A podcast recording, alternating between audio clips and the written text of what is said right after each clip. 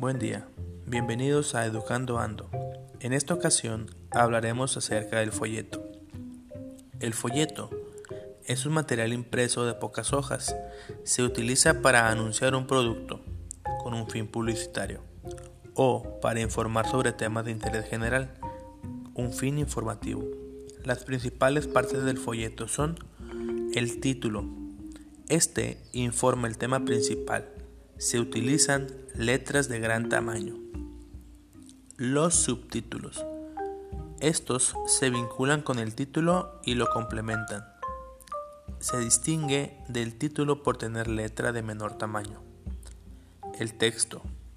Este contiene información sobre un solo tema y puede presentarse con viñetas, así como también los apoyos gráficos.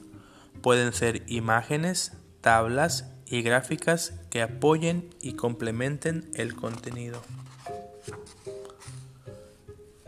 El índice es una lista ordenada de los temas y los capítulos que se desarrollan en un libro, con mención del lugar donde aparecen.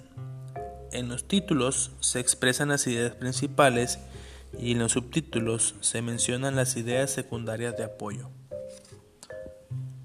Con los folletos es posible informar sobre diversos temas para resumir, ordenar y representar o jerarquizar la información de una manera más clara y sencilla. Se utilizan diagramas, esquemas, cuadros sinópticos, mapas conceptuales, tablas o cuadros. Para ello, tienes que elegir el tema o la idea principal y ubicarla en un lugar más importante del diagrama.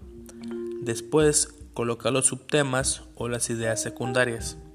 Por último, relaciónalas o únelas con flechas o líneas. Para conocer el significado de las palabras desconocidas, considera 1. Buscar su significado en el diccionario. 2. Si la palabra no está en el diccionario, infiere su significado por contexto relacionando los términos desconocidos, las palabras que están alrededor. Por ejemplo, amibiasis. Por el contexto sabemos que se refiere a un tipo de enfermedad producida por una amiba. Hay palabras que tienen la misma raíz y por tanto se integran a la misma familia léxica. Algunas palabras se forman añadiendo prefijos y sufijos a la raíz.